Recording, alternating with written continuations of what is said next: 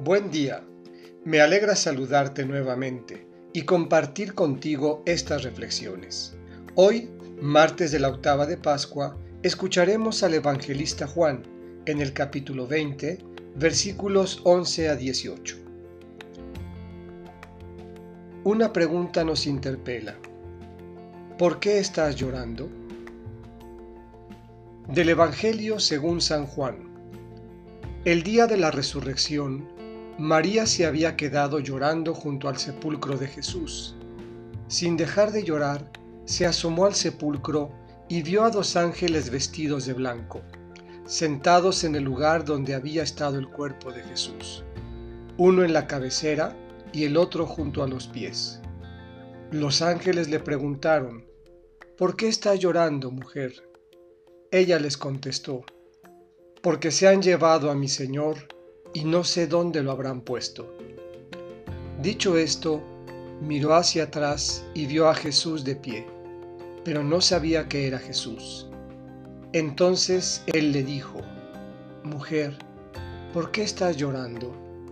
¿A quién buscas?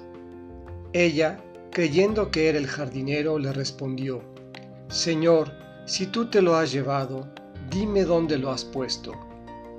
Jesús le dijo, María. Ella se volvió y exclamó, Rabuní, que en hebreo significa maestro.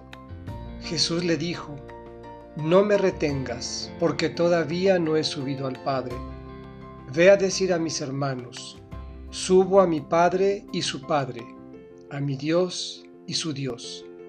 María Magdalena se fue a ver a los discípulos y les anunció, He visto al Señor y les contó lo que Jesús les había dicho. Esta es palabra del Señor. María llora y busca. Se asoma al sepulcro, movida por el amor y la fe en su Señor. ¿A quién buscas? Y tras la pregunta, la sorpresa.